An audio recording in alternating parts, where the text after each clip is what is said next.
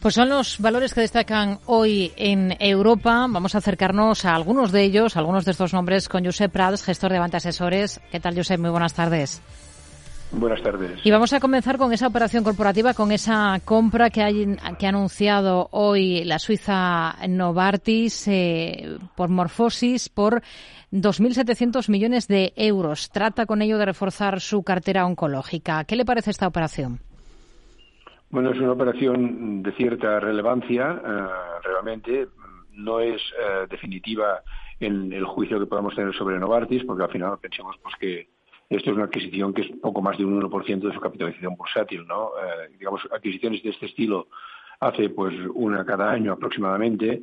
Mm, vamos a ver eh, qué contribución puede generarle. En cualquier caso, debe, el juicio general para la compañía sigue siendo que es una compañía que en relación con otras empresas del mismo sector cotiza unos múltiplos muy muy elevados, ¿no? Mm, es una compañía adquirida que está por demostrar la rentabilidad que pueda dar en el futuro eh, probablemente el precio pagado sea eh, razonable si las hipótesis que hay eh, en, el plan de negocio se cumplen, pero en cualquier caso eso no justificaría pues la cotización de Novartis a unos precios marcadamente superiores a los de sus comparables.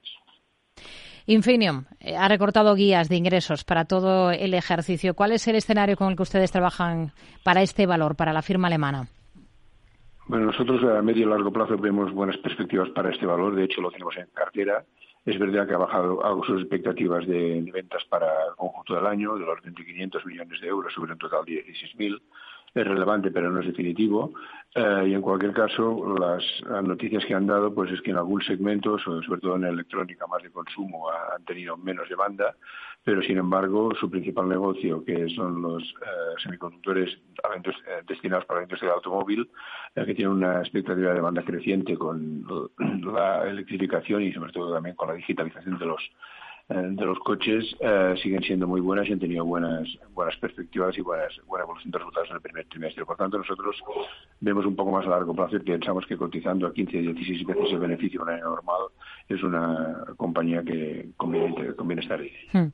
Sigue avanzando esa temporada de presentación de resultados, siguen los bancos eh, presentando cifras. Hoy ha sido el turno de VS, registra su segunda pérdida trimestral consecutiva después de esa integración de Credit Suisse. ¿Qué le han parecido los números por un lado y por otro, los anuncios. Dice la entidad que busca mayores ahorros de costes con esa adquisición de Credit Suisse y reinicia la recompra de acciones.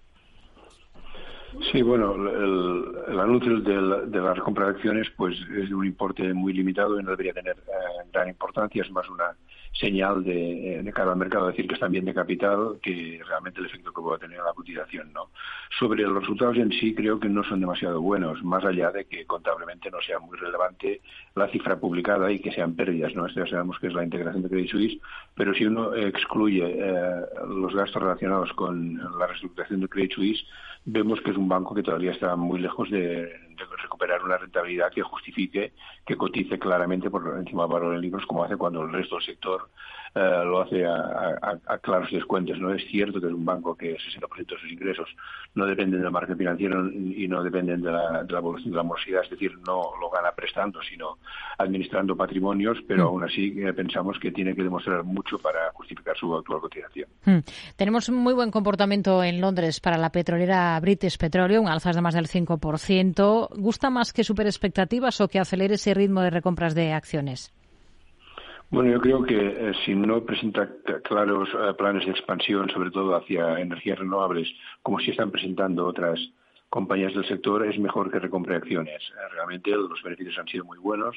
Es de esperar que durante algunos años sigan siendo unos beneficios holgados si mantenemos el precio del petróleo en niveles similares a, los actuales y, por tanto, en ausencia de planes eh, de expansión hacia otro tipo de, energías, pues es, conveniente recomprar acciones. Creo que es lo que el mercado está recogiendo. Aerolíneas. Hoy tenemos nueva huelga en Alemania del personal de tierra de Lufthansa, lo que obliga a cancelar entre el 80 y el 90% de los vuelos mañana. ¿Tiene alguna aerolínea en cartera o es un sector del que estaría ahora mismo al margen? No, no, no, tenemos aerolíneas. De hecho, no las hemos tenido eh, nunca. Realmente no. Yo nunca he tenido aerolíneas en cartera. Creo que es un sector eh, muy cíclico. A poco que eh, se vuelve a, ganar dinero, pues hay una guerra de precios clara, hay un exceso de, capacidad que se pone de manifiesto siempre que, los, eh, que los precios son suficientes como para ganar algo de dinero, aparece demanda, eh, aparece oferta nueva y sobre todo guerra de precios y por tanto eh, pensamos que, que hay que mantenerse al margen, aparte de que, de que en el caso de, las compañías llamadas de bandera o las que estaban antiguamente en manos de, los poderes públicos, el exceso de, de personal y sobre todo la dificultad de negociar eh, sus salarios con ellos con la capacidad pues de, presión que tienen vía huelgas por ejemplo pues siempre hmm. acaba acaba pesando en la bolsa alemana em, sigue el impulso de Rheinmetall, hoy está repuntando en torno al 2%. ¿Es una compañía que les guste a ustedes?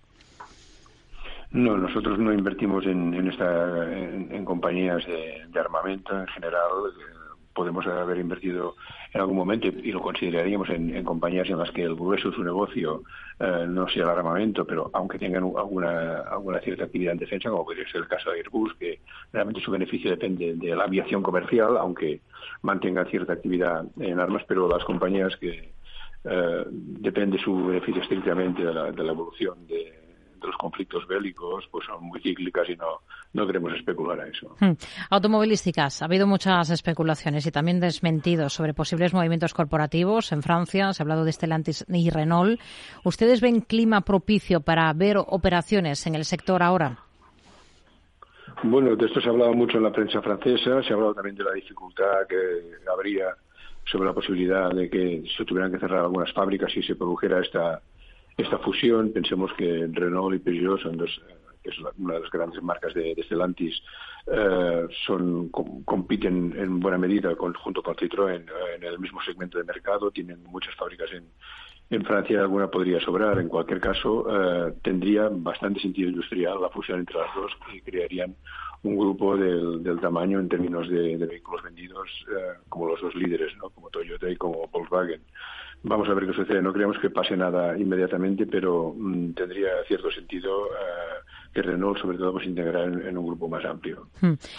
Ahora mismo hemos hablado de sector financiero a cuenta de esos resultados de VS. Em, ¿Cuál es el banco europeo que más les convence? Bueno, yo creo que los bancos eh, por los que hay que apostar en Europa son los bancos que tengan un perfil claramente minorista. Eh, los españoles en general y sobre, sobre todo los italianos que hemos visto que han publicado resultados muy apreciables. En, en concreto, eh, Intesa hoy ha reafirmado su convicción de que el año que viene va a ganar más dinero que este. Este año han ganado 7.700 millones y hablan de, con números concretos de que van a superar los 8.000 el año que viene porque van a tener más ingresos financieros, más comisiones y van a seguir reduciendo costes. Yo creo que esto es perfectamente creíble y pensar que los bancos con una gran base minorista han tocado techo en beneficios con el resultado del 2023, creo que es erróneo. Creo que el 2023 aproximadamente va a ser el resultado medio de los próximos años, siempre que tengamos tipos por encima de dos. Hmm. Nos quedamos entonces con ello. Josep Prados, gestor de Avante Asesores. Gracias por su análisis con nosotros. Muy buenas tardes. Gracias.